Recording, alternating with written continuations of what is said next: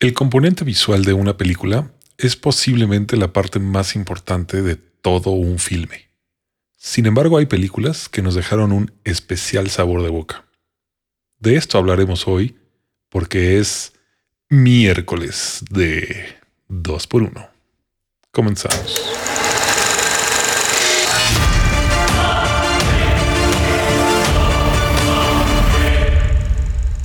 Buenas noches, queridos podescuchas. Bienvenidos nuevamente a miércoles 2 por 1 Caballeros, ¿cómo están? yo soy Rodrigo de la Vara. Eh, nuevamente bienvenidos a este podcast. Y conmigo están Felipe Ortiz. Hola, buenas noches, muchachos, ¿cómo están? Y Luis Manuel Rojas, la voz de Trincas. Caballeros, ¿cómo les va? Bien, aquí deseosos de seguir con esto del tema de las películas. Ya el segundo episodio. Sí. No, recuerda, es la experiencia. Del cine, lo siento, sí. La experiencia de ir al cine. No, no, no, no, no, no, no te apures, no te apures. Ahora, bueno, pues el tema que vamos a tocar el día de hoy. Vamos a compartir nuestras diferentes experiencias. Pues bueno, eh, uno de los principales sentidos que afecta el cine pues es la vista, eh, es una de, del principal entretenimiento que tienes es visual cuando tú vas a ver una película. Y yo creo que hay diferentes, por diferentes razones, nos puede causar una experiencia visualmente extraordinaria el ir a ver un filme.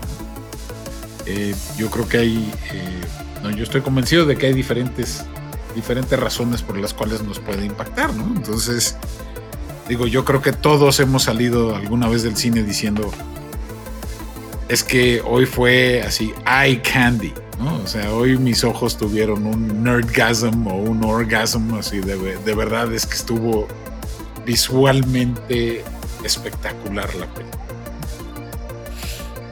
Supongo que han tenido este tipo de experiencias. Definitivamente, sí, sí, sí. sí, sí. Definitivamente sí. Entonces, ahora, estas se pueden. Eh, este tipo de experiencias se pueden dar por diferentes razones. Entonces, yo creo que podemos, si les, si les parece bien, vamos a ir de uno en uno y compartimos nuestras experiencias de cómo lo hemos vivido, ¿no? O sea, de cuáles películas a cada uno de nosotros nos han dejado así es que no es posible que yo visto esto, cómo hicieron esto. O sea, mis ojos de, verdad estaban en un éxtasis absoluto. Entonces, eh, pues a mí me gustaría empezar, no por lo más eh, cotidiano que son los efectos especiales, sino al contrario, vamos a empezar con la parte más artística, que es la cinematografía. Es la forma que una película fue, fue grabada eh, que en la cinematografía la edición es algo verdaderamente eh, es un, un factor clave, pero no sé si quieran empezar eh, compartiendo alguna vez que hayan dicho es que verdaderamente las tomas y la manera que esta película fue grabada me dejó impactado de una manera espeluznante. Híjole, pues mira, yo de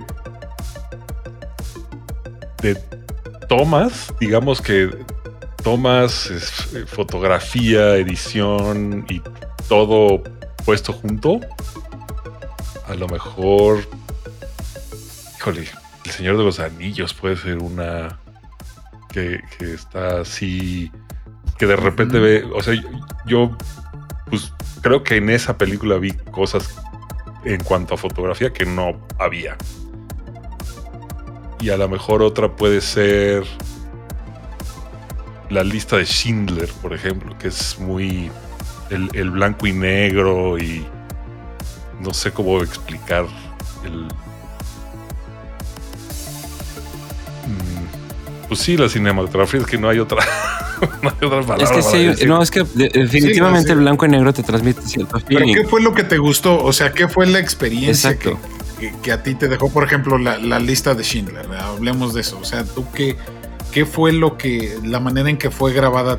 es que sí, la, manera en que fue grabada. Experiencia visual. La, manera en que fue grabada, precisamente que era en blanco y negro, y que, bueno, está retratando un tema terrible de la historia de la humanidad.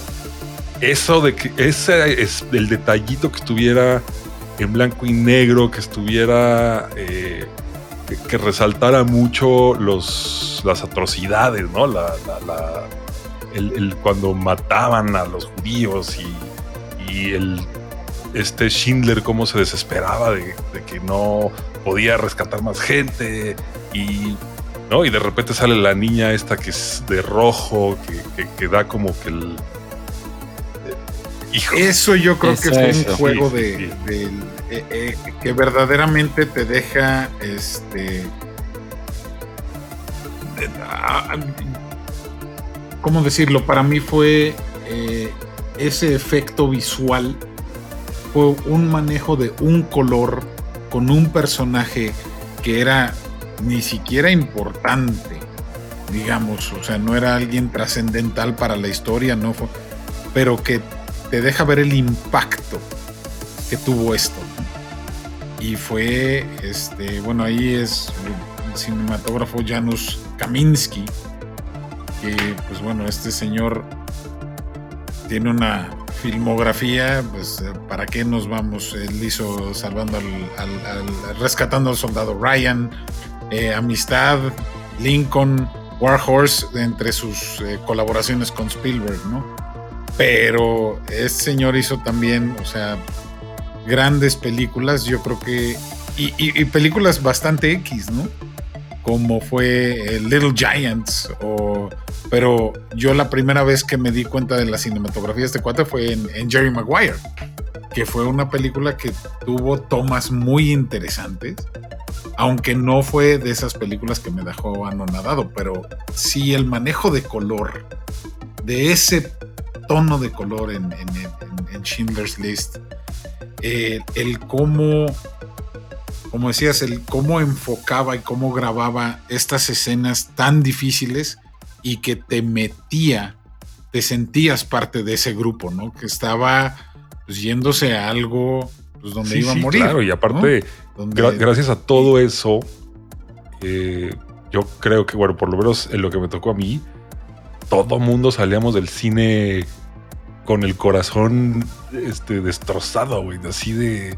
¿No? Porque precisamente no, no repararon en, en no sacar esas escenas, ¿no? Así de así fue, ¿no? Y, sí, eso fue. Yo me acuerdo que salí del cine. O sea, no hablé por un rato después de salir del cine. Sí estuvo, sí estuvo fuerte eso. Es que sí es una película fuerte, definitivamente, independientemente de sí, que es una maravilla que sea en blanco y negro y lo que transmite el blanco y negro, como dice la escena. Siento que a pesar de, bueno, no, no a pesar, sino con el tema que lleva, es, es muy, muy fuerte. Así, sí, la combinación creo que funciona muy bien podemos hablar de, los grandes maestros de, Robert Richardson, eh, este Roger Dickens, Vittorio Soriano, eh, Rodrigo Prieto. Pero yo creo que para mí uno de los que también eh, es, y ahora sí que me va a salir lo nacionalista, pero uno de los principales que ha sido, no, Buñuel sí fue espectacular, pero Lubezki. Ah, okay el Chivo Lubeski verdaderamente es un mago con la cámara. O sea, la filmografía del Chivo Lubeski es. Bueno, este. No, no, no, podemos acabar de. Desde. Bueno, él empezó haciendo cosas pequeñas como solo con tu pareja. Pero la primera vez que yo vi así de, oye, este tiene mucho talento, pues fue eh, no su primera colaboración, pero su primera colaboración internacional con, con este Cuarón, que fue la de La Princesita, o Una Princesita. Pero luego empezó a trabajar con cantidades de directores muy famosos eh, a nivel mundial.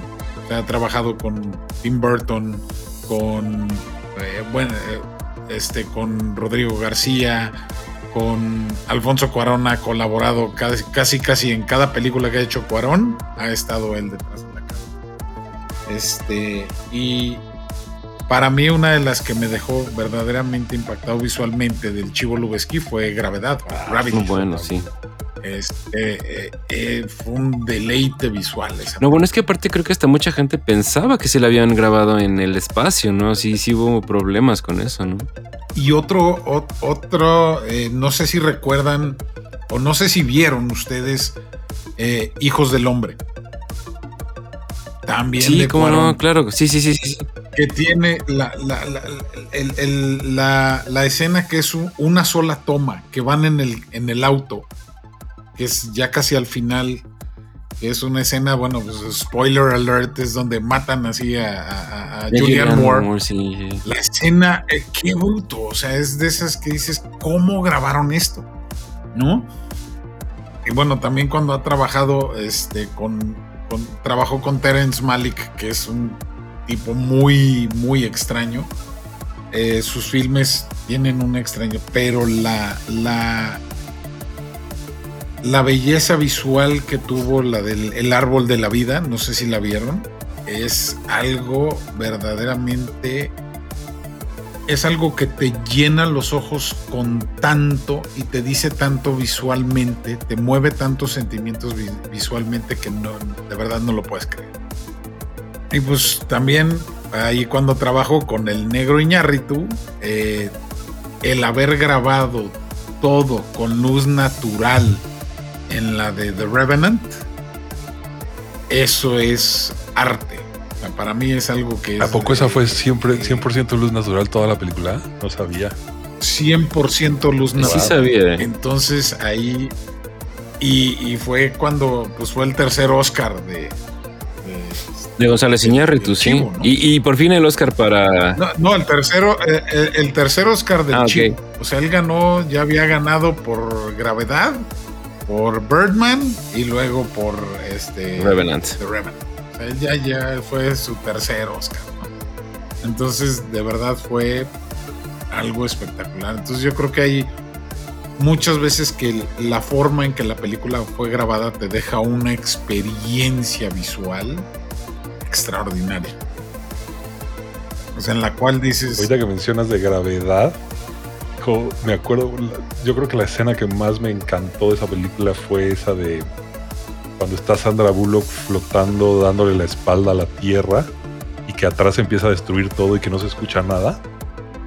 Porque así es en el espacio, no hay sonido. Y me quedé así. no se conduce O sea, lo capturaron así de. ¡Ay, qué belleza!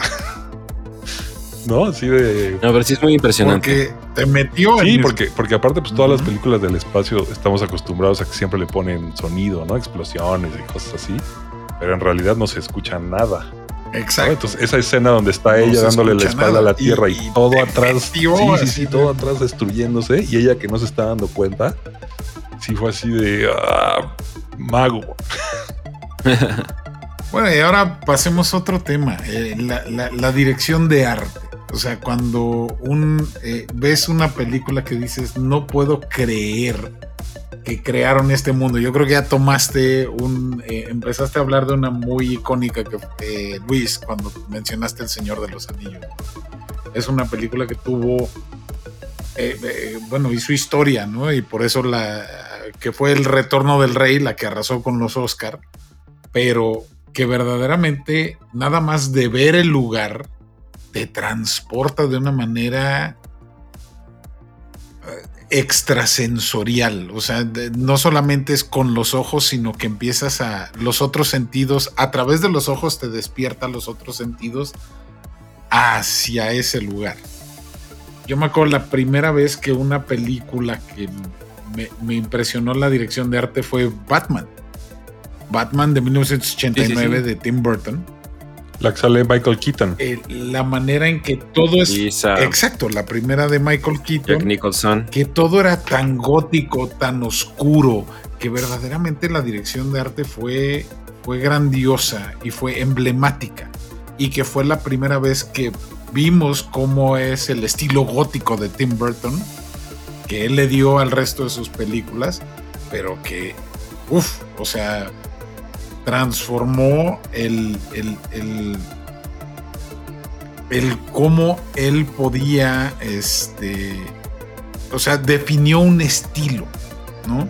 Y, no sé, este, en dirección de arte, bueno, también no sé que a, ustedes cuáles le hay, aparte de Tim Burton, porque es un, tipo muy emblemático, a ustedes qué, y El Señor de los Anillos que ya mencionamos, ¿qué otra película hayan dicho? Es que todo, el cómo hicieron eh, todo me dejó verdaderamente impactado, que pues esto obviamente la dirección de arte incluye la, escenografía, ¿no?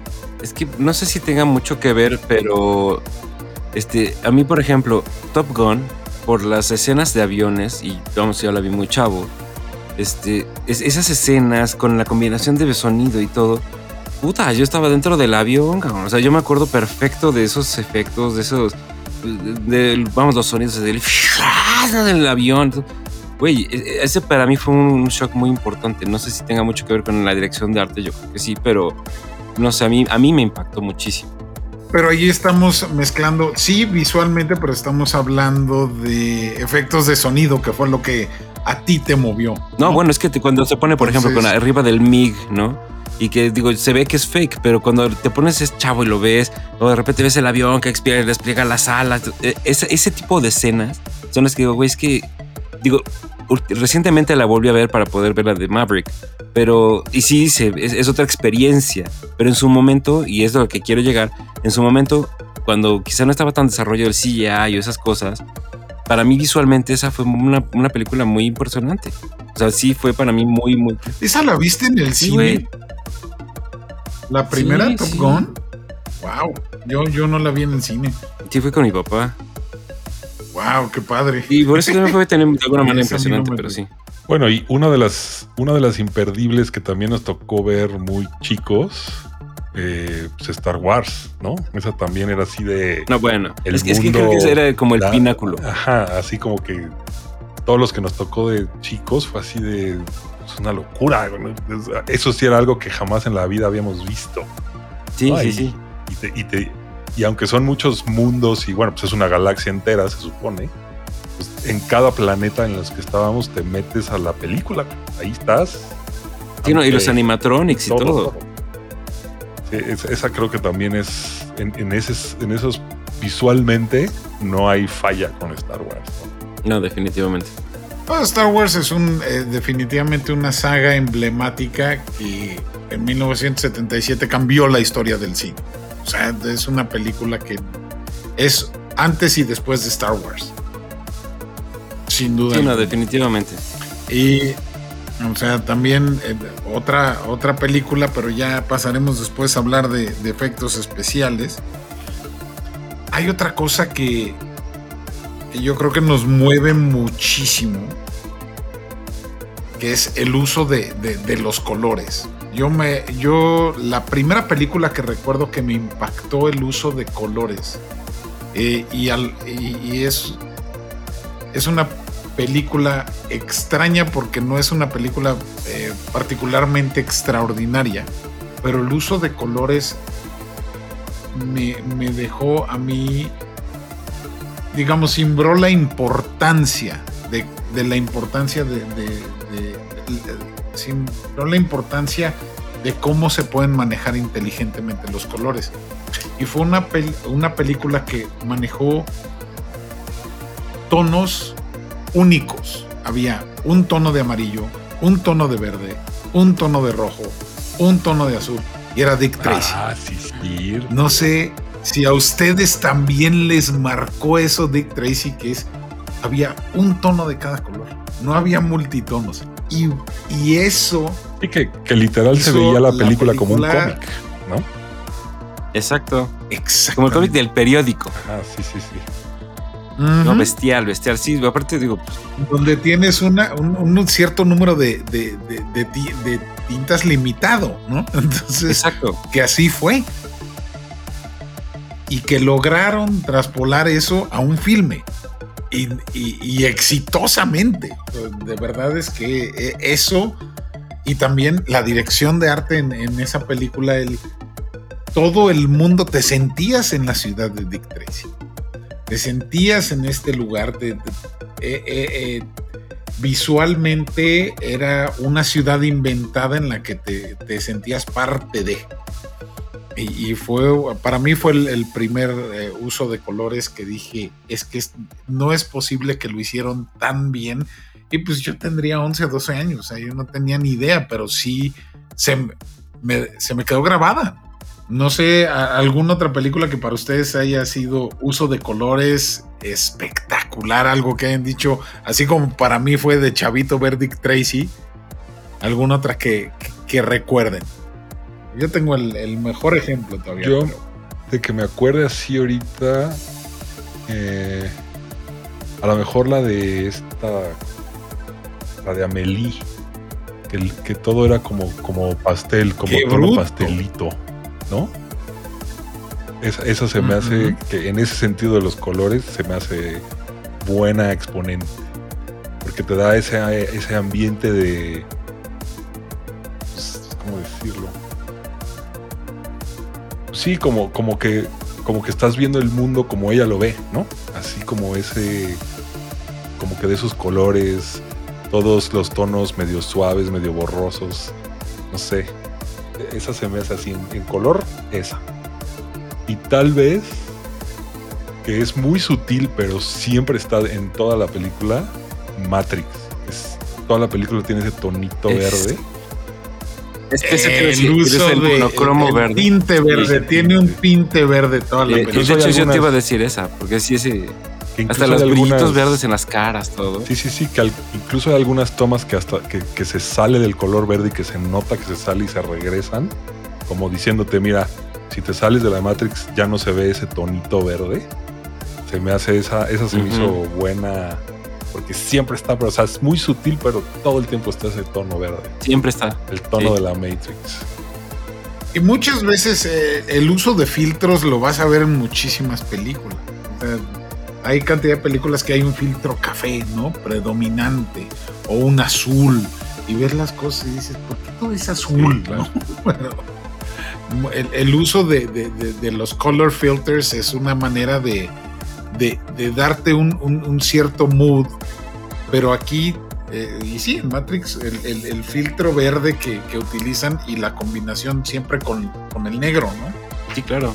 Es como una película que es predominantemente verde, negro y, gris. Se usan esos tres colores de una manera este, excesiva para que cuando veas esa combinación de colores piensas The Matrix. Exacto. claro.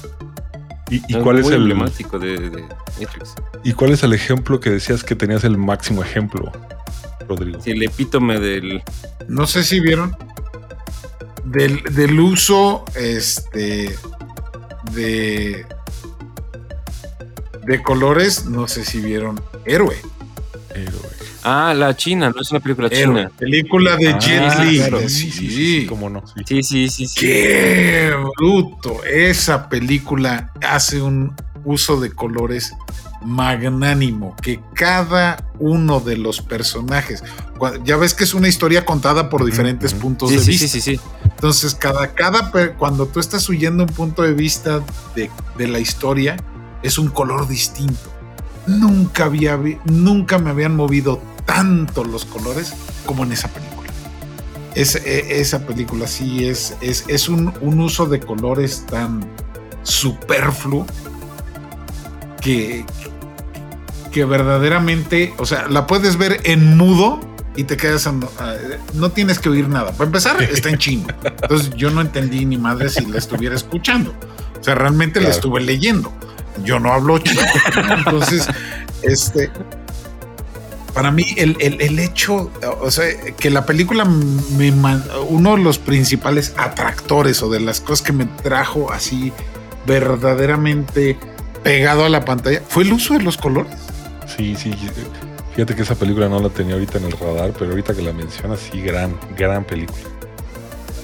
¿A poco no es un gran filme? O sea, la película es eh, eh, la película es grande, la historia es interesantísima y el eh, que el que le dan un color a cada personaje es un manejo de colores espectacular.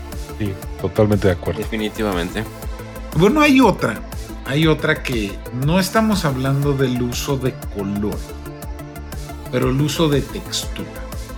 Cuando estábamos planeando, eh, pero también habla de colores. Y cuando empezamos a pitchear, cuando yo hice el pitch de este tema, Felipe, tú mencionaste esta película, Exacto. que fue más allá Es, de los es que no sé si sueños. te acuerdas, pero esa- esta, esta plática la tuvimos hace muchos años y esa película creo que nos impactó mucho a los dos después de que la vimos. Justo por el, tema del manejo de color y esas cosas. El manejo de color y sobre todo en, en- en toda la parte cuando él llega a la pintura. Exacto. Y que cu- cuando él se ve dentro de la pintura que estaba, que, que había hecho la esposa, y que todo es pintura, y que verdaderamente puedes sentir hasta la grasa del óleo entre las manos cuando él está así. eh, eh, eh, y, y- y cómo se combinan los colores cuando él mueve las manos sobre la escenografía, es, eh, es una experiencia que lo platicamos, como dijiste en su momento. No la he vuelto a tener en el cine como la tuve en ese cine. Sí, no. Y esa era una película que sí, definitivamente tenías que ver en el cine. Yo esa, yo esa no puedo decir nada porque no la eh, vi. no, la- no la has visto. No, Vela, Eh, gordo, vela. te recomiendo, vela, vela. Es una película que tiene, eh, tiene buen mensaje. Tiene eh, una fotografía muy buena, una gran actuación del, del gran Robin Williams, que en paz descanse. Annabella Sciorra. Annabella Sciorra también Y hace un gran papel. Y Cuba Gooding, Cuba Gooding cuando, cuando todavía hacía películas buenas.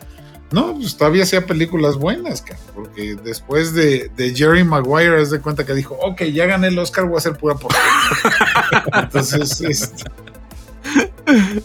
o sea, yo creo que de- desde Jerry Maguire, la última eh, actuación buena de Cuba Gooding que vi fue la de The People vs.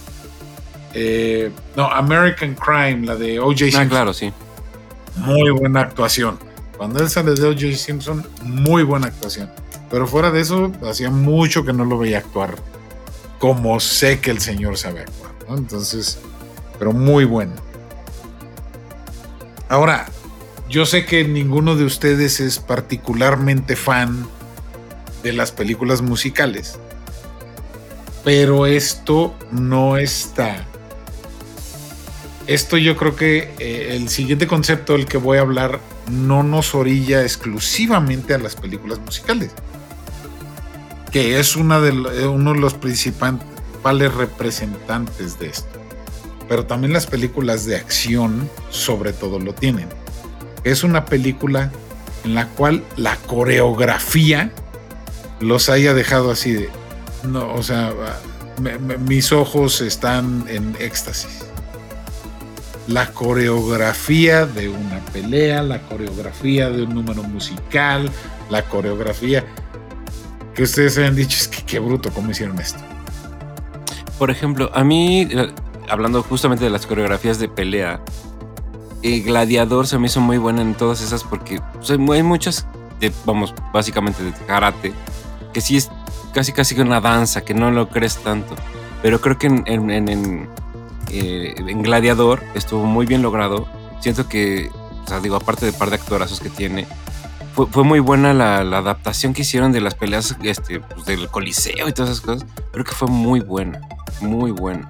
Excelente ejemplo, ¿no? Pues, Bueno, tú sabes que Gladiador es de mis películas favoritas. No, no, pero es muy. Y- eh, por ese lado estoy un poco biased, ¿no? No, pero sí, creo no. que no, Y creo que no sería un... Este, no es difícil que sea tu película favorita. Es una película muy emblemática. Creo que, digo, no es el tema del podcast, pero hasta la música es súper emblemática. Y sí, bueno, visualmente también es un deleite, porque también, no sé qué tanto sí hayan usado, pero también cómo te lo ponen en el momento. Sí, sí, se usó bastante. Fueron, fue de las primeras películas que ya usó CGI para tomas aéreas y, y crear la ambientación. O sea, toda la entrada a Roma, Ajá. ahorita la ves y dices, bueno, son CGI más que... Sí, que otra cosa. claro, ¿no? Pero pues estamos hablando de una película que, que salió en el 2000, o sea, hace 22 años, y que obviamente se grabó un par de años antes.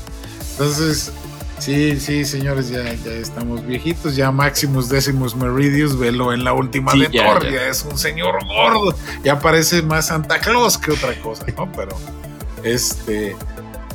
Pero verdaderamente sí. Eh, sin duda la coreografía de las, de las peleas y, desde, desde la primera escena, la, coreografía de la batalla. Es, muy bueno. Yo en esas, por ejemplo, me acuerdo de una que se llama Crouching Tiger, Hidden Dragon. Buenísima. Las, las secuencias de peleas de esa película están perfectas. No les falla nada. Es que aparte también las escenas que hacen no, encima de, del agua que está así super steel es bestial. Entonces, esa me acuerdo de. Así como, como el agua completamente así como espejo.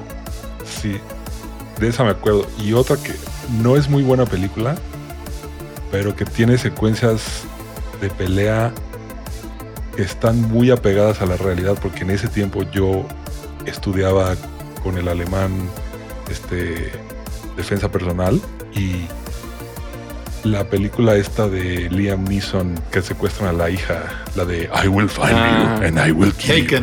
¿Cómo se llama esa? I have, a very particular set of skills. Búsqueda implacable. Buenísimo. Exacto. Búsqueda implacable. Bueno, hay una, hay una escena en la que él se pelea con, contra tres tipos como en como en un patio interior de una vecindad. Esa escena está buena. Sí, sí, sí. Porque la, las, la coreografía es como pelean realmente los policías que saben pelear. Pues como me enseñaba a mí el alemán, así se pelea ese güey. Entonces por eso me gustó esa, les quedó así perfecta. Aunque la película no es muy buena, pero esa escena de esa pelea está para. No es mala, eh, fue una película que verdaderamente no la esperábamos, no esperábamos ver a. O sea, yo me acuerdo que, yo salí de esa película y, dije, bueno, ya sé quién entrenó a Jack Bauer, ¿no? Que era la serie de moda en ese entonces. Bueno, y se quedó el, se quedó el I will find you and I will kill you. and I will kill you. I'm not rich, but I do have a very particular set of skills. Esa llamada es, la, llamada es buena. No, la han parodiado, la han parodiado. yo creo que la mejor parodia eh, que he escuchado es la que hicieron en Family Guy, porque aparte quien toma la llamada es la rana René. Entonces, eh, bueno, Seth MacFarlane, que obviamente no puedo este, comparar mis este, eh, mi, manera de tratar de emular voces con el señor que es un maestro, pero así, don't have any money, but I do have a very particular set of skills. ¿Cómo, cómo lo, hizo? Fue eh, grandioso. I will find you and I will kill you. es que sí te sale.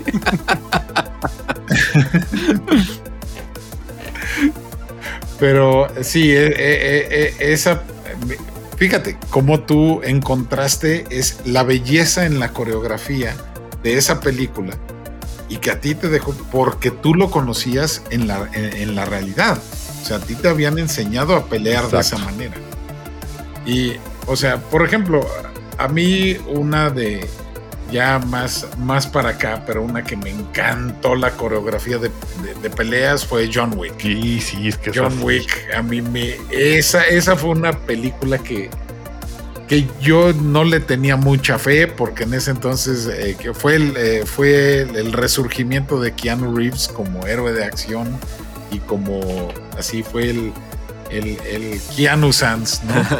y este, y de ahí fue ¡Wow! La verdad es que todas las peleas que salen desde que lo atacan en su casa y, es todo lo del perro y, no hay nada como la, la, escena del antro, ¿no? Y particularmente hablando de antro, una coreografía que me encantó. Si recuerdan la primera escena o la primera pelea en Blade, cuando él entra a un antro y empieza a llover sangre, que es un antro de vampiros y empieza a llover sangre y está eh, Sandstrom de Darude y, este, güey, y, y sale Blade con la espada y acaba con todos. La coreografía de esa escena es Sí, no, bueno, es que, es que hay muchas. Por ejemplo, también las de. Unas que, que no son muy espectaculares, pero se sienten muy reales. Por ejemplo, las de Lethal Weapon, Weapon con este Mel Gibson. Cuando se peleaba, por ejemplo, en esta de. Una que se estaban peleando contra el embajador de Sudáfrica. Que la novia se llamaba Rika. eh. Lethal Weapon 2. que se están peleando en un barco Ajá. con contenedores. eh, que le dice Esto. Rika Van Hagendas, así le dice. Pero que, que se están peleando en un barco que tiene, que tiene contenedores y que se está peleando con el, pues, con la mano derecha ahí del embajador. Que cada golpe que le da lo sientes, güey, así de no, sí le está partiendo. No, sí. sí, sí, sí, dices, güey, neta, sí se están partiendo a la madre. Sí. No, bueno, y, y esa escena última, Excelente. Una película que combina la cinematografía con la coreografía. Y que de ahí lo combinó muy bien por primera vez. Y de ahí se abusó de ese. de- del uso de la, de la técnica del shaky cam. Que fue la primera de Bourne. Que es cuando no ves todo y se mueve, se está moviendo la cámara constantemente y no estás viendo la pelea como algo ensayado. ¿no? Y de ahí, bueno, salió cantidad de películas de acción malísimas que usaron esa técnica para, de- para no mostrar una, peli, una escena bien coreografiada. Pero en, en, en- en The Born Identity Sí, lo ves. Sí, sí, es clarísimo que, porque la cámara se está moviendo, pero sí estás entendiendo qué está pasando. Y el uso del shaky cam de ahí se desvirtuó por cantidad de otras entregas de películas de acción, porque es más fácil usar el shaky cam para que no, no entiendas, pero sabes que la acción está. Y esos de Bourne, ahorita que las mencionas, sí son buenísimas, buenísimas, buenísimas. Todas esas escenas de cuando le está partiendo la madre con un libro, güey. no, es, sí, bueno. El cuate es. Y bueno, ahora movámonos un poquito a, a la parte que yo sé que no, no, no es eh, su parte favorita, pero musicales, la coreografía en musicales que han dicho es que cómo le hicieron.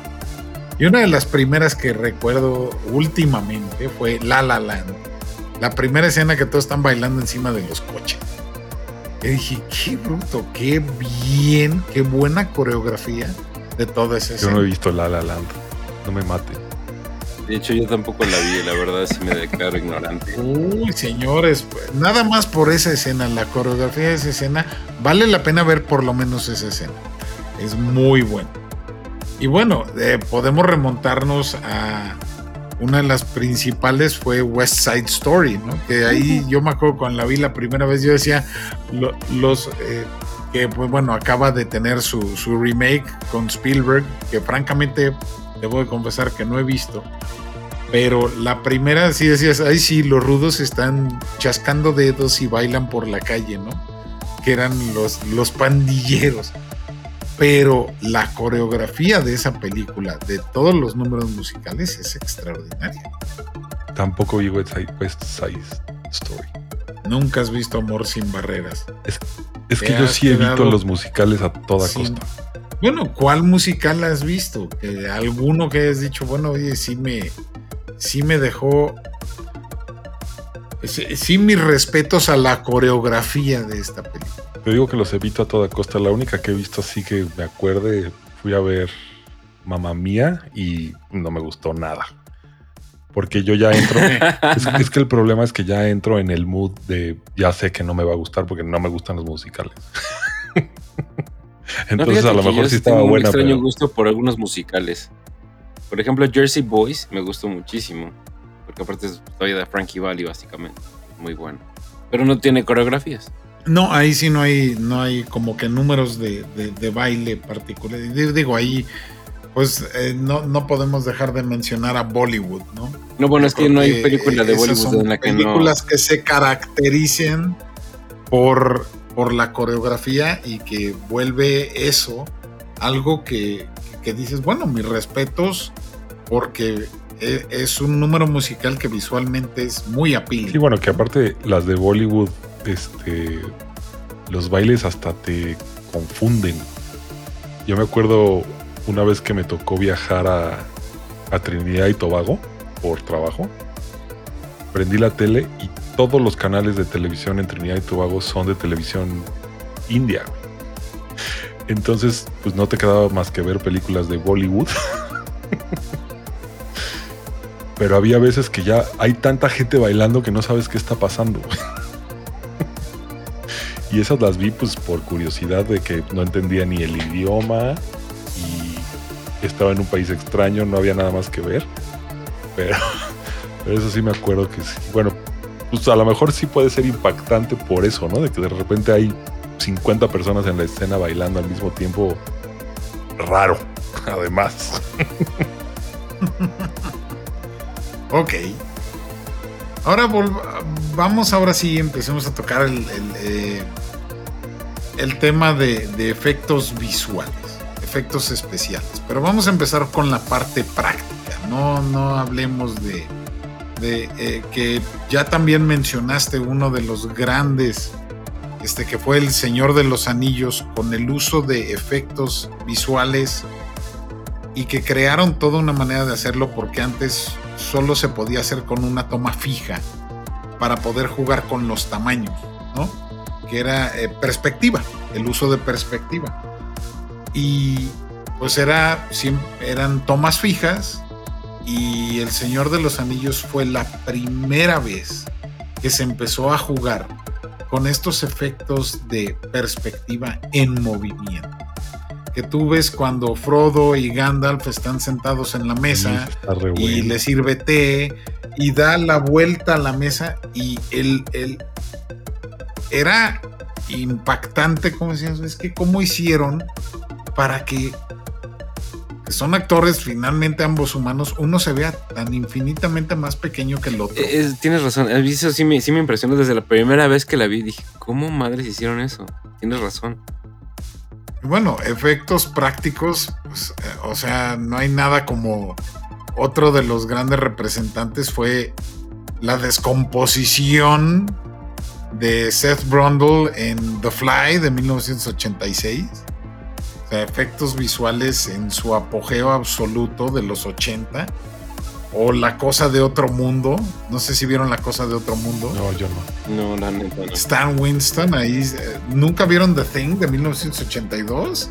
No, nos, Tienes, nos tienes, que instruir mucho en muchas cosas. Véanla.